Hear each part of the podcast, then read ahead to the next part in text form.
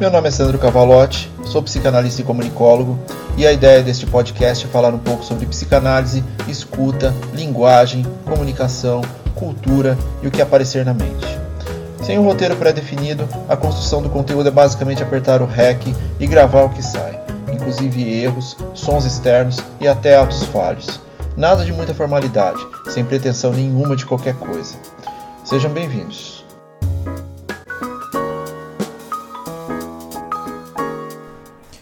Episódio 25 O Real e o Digital.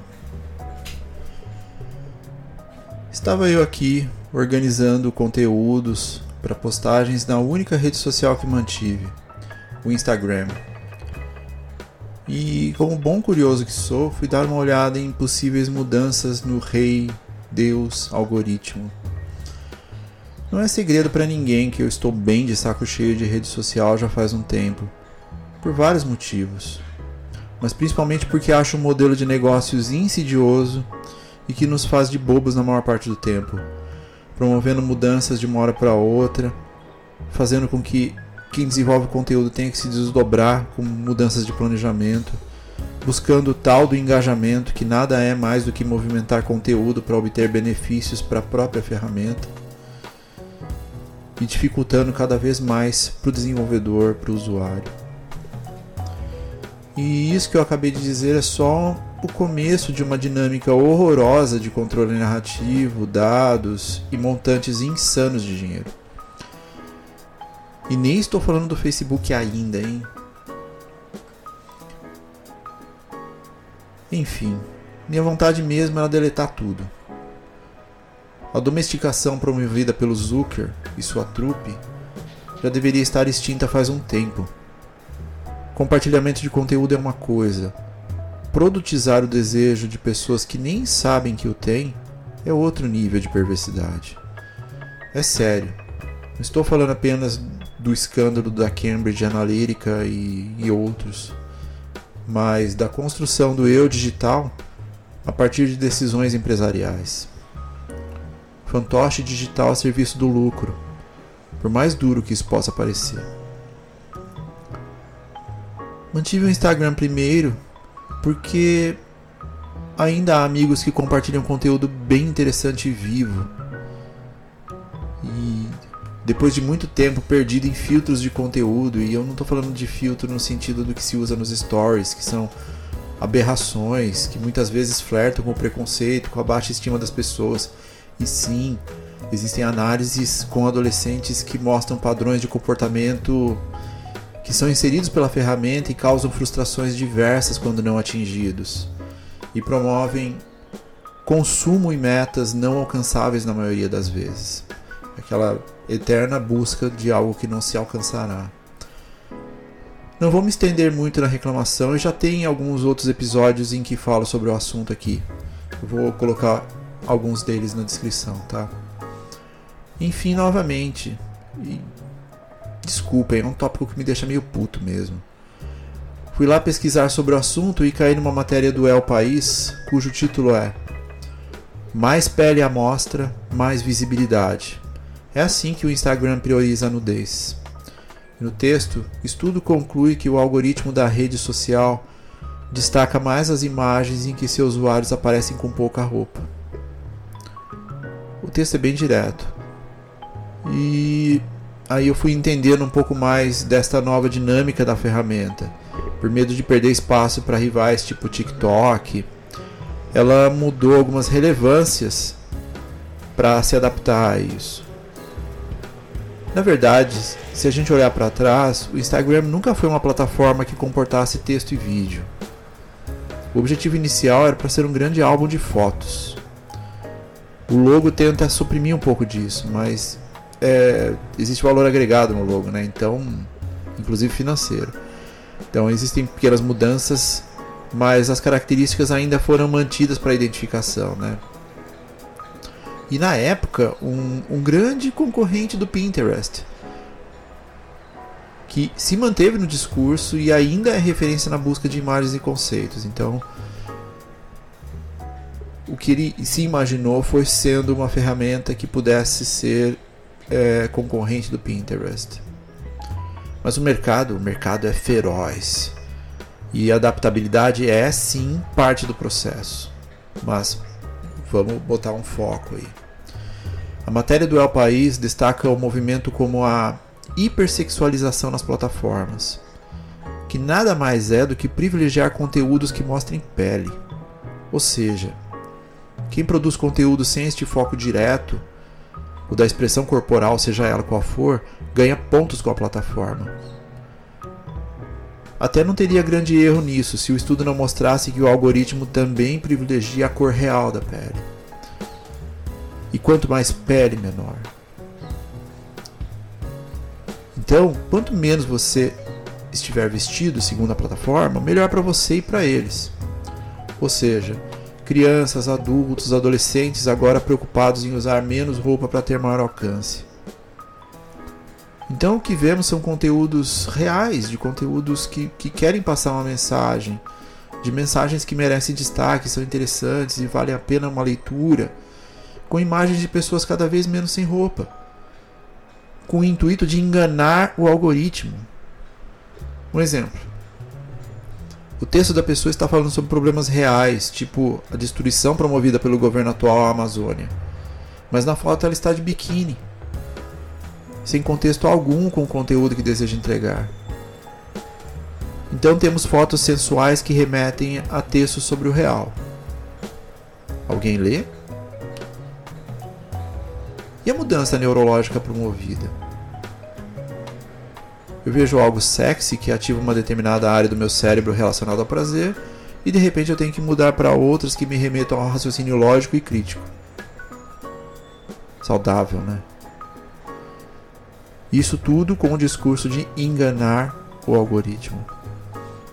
Ou seja, o que a ferramenta faz? Ela privilegia a superficialidade em detrimento do material elucidativo, que pode ser de muita valia para aquele receptor e aceitamos tudo isso em função do tal, novamente, engajamento. E não há nem como entrar no assunto relacionado ao preconceito promovido pela tal organização da pele. O texto ele é bastante esclarecedor a esse respeito e ele também está linkado na descrição. Bom, mas o objetivo desse episódio é falar sobre a real frustração por conta destas e de outras situações relacionadas aos ambientes de redes sociais. Vemos isso em clínica todo dia. A frustração porque faz tudo que a ferramenta manda, mas não melhora o tal engajamento. Dados que eles oferecem e fornecem para o usuário automaticamente fazem com que a ansiedade seja gerada, porque quando se melhora o mínimo, tem que continuar postando para manter o ritmo. Então não se para, porque não se atinge o que se espera. Gera-se uma expectativa de felicidade no uso, quando na verdade há uma estrutura de desenvolvimento de adicções por parte da ferramenta. Também falo sobre isso em outro episódio. Além disso, a ferramenta enaltece a, compara a comparação entre os usuários. Funciona mais ou menos como tenho tantos seguidores, fulano fulano tem tantos. A montagem dos perfis baseadas em outros buscando obter o tal sucesso usando a fórmula de uma outra pessoa. Então, se para fulano deu certo, por que, que para mim não vai dar? E não dá. Principalmente a baixa da autoestima e casos de depressão que hoje são um problema mundial entre os adolescentes e até entre os adultos. Tem uma matéria muito legal do Brainstorm 9 que fala sobre o assunto. Vou linkar na, na descrição também. É seríssimo a situação dos adolescentes mais depressão. Se libertar das expectativas dos outros é fundamental. Você está provando o que para quem o tempo todo? Informar que está feliz, que está excepcionalmente produtivo, que está ligado em tudo, que não pode perder aquele meme, sua aparência está dentro dos padrões, sei lá. Zilhões de coisas que são postadas para estranhos na internet. Você realmente acha que tem que provar alguma coisa para estranhos? Você precisa provar alguma coisa para alguém além de você mesmo? Uma outra coisa que observamos em clínica é a deturpação do conceito da jornada do herói. E quem não conhece o conceito, eu sugiro muito que o conheça. Vou colocar um link aqui na descrição também, mas basicamente é a estruturação de tudo que conhecemos no desenvolvimento de uma história de ficção, que passa por um chamado à aventura, a recusa desse chamado, o encontro com o mentor, até a recompensa e o retorno ao ponto de partida. É um conceito que praticamente todas as histórias que conhecemos hoje têm. E por que esse conceito está deturpado? Tal deturpação é o mito do self-made man, que se expõe cada vez mais com os processos de venda utilizados em fórmulas que pretensamente vão trazer riqueza com passos simples, com discursos ágeis de venda de cursos para entender processos financeiros e ficar rico aos 20, de treinadores, entre aspas, ensinando sobre subserviência feminina, masculina, para a obtenção de uma pretensa felicidade. E se isso tudo não der certo, a culpa é sua. Aí está a deturpação da jornada do herói. O self-made man, ele se faz sozinho, ele vive sozinho, ele morre sozinho. Somos plurais. Acho que esse tema vale até um episódio à parte. Vamos pensar nisso. Ou seja, o real ponto daqui é saber em qual momento do uso das redes sociais você está. Parar um pouco e observar se há algum ganho real em seu uso cotidiano. Como está a sua ansiedade? Quanto tempo você passa em redes sociais? Que excesso é este? Que falta é esta que está sendo preenchida por esse escape da realidade? Como está sua relação com você mesmo? Como está sua relação com seu ecossistema pessoal? Como está a criação dos filtros de conteúdo que realmente importem para fazer. Quem você segue? O conteúdo é saudável? Lhe traz conforto, conhecimento? Lhe traz prazer? E sobre a criação do seu conteúdo? Você cria ou acompanha as redes sociais apenas para fazer, fazer conteúdo para os outros? Não tem nada de errado com isso. Mas tal conteúdo é benéfico ou traz ansiedade para você? Ele representa você? E como está o contexto político desses conteúdos? Você está nas redes sociais para inflamar e ser inflamado? Ou para entender a política como parte de um processo de transformação com ética, respeito e troca? No final das contas, redes sociais acabam sendo uma grande fuga. Mas você está fugindo exatamente do quê? Tá, você pode estar com seus perfis linkados a estruturas profissionais que visam divulgação. Mas será que tal ferramenta é a mais correta? Seu produto ou serviço está adaptado às tais regras que de tempos em tempos mudam? Ou você só está lá? A frustração acaba sendo uma recusa da satisfação pela realidade. Se olharmos por este ponto de vista, o que está tão complexo na aceitação de sua própria realidade. Como estão os processos de aceitação de suas próprias falhas e erros? Como está sua relação com a realização e com a não realização? E a, e a divagação sobre tal sucesso, vendido como se fosse algo dependente apenas de você? A frustração no caso do uso das redes sociais é um fato e precisamos olhar para ele de frente, não apenas como usuários, mas também como pais, amigos, familiares. É um problema? Sim, é um grande problema. Somos parte de uma solução? Talvez. Podemos ser, mas queremos ser? Porque o ambiente digital está literalmente em nossa mão Devemos nós promovermos qualquer tipo de transformação? Há algo a ser transformado ou não temos controle sobre seu uso?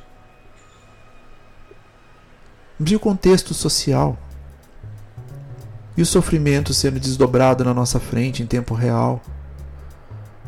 Somos, somos parte responsáveis por ele? Como estamos nos posicionando digitalmente? E o contraponto do real? Mas cadê as cores reais das coisas, das coisas? Cadê o cheiro, o toque, cadê as sensações?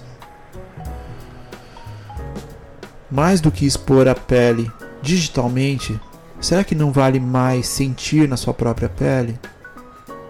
Mesmo que seja um sentimento de dor ou dificuldade, ainda assim não vale mais a pena sentir o que é real? E se o real, além de gerar sofrimento, também gerar boas sensações? Qual foi a última vez que você se sentiu assim? E a experiência do real? Que é um real professor no contexto de desenvolvimento humano. O digital é frívolo, superficial e condicionado. A realidade é dura, complexa. E, caso você tenha coragem, pode ser transformadora, pois só nela você tem a oportunidade de fazer suas próprias escolhas.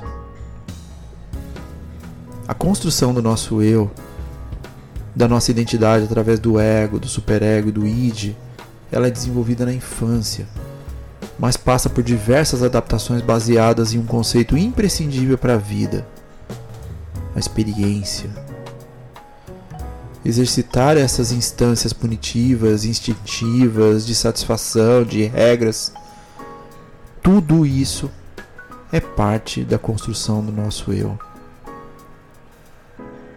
Dói? Pode doer. Mas também pode fazer com que você sinta. E não há pixel que substitua esse sentimento.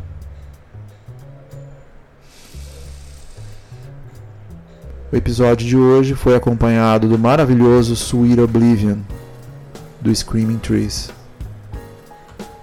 E até breve.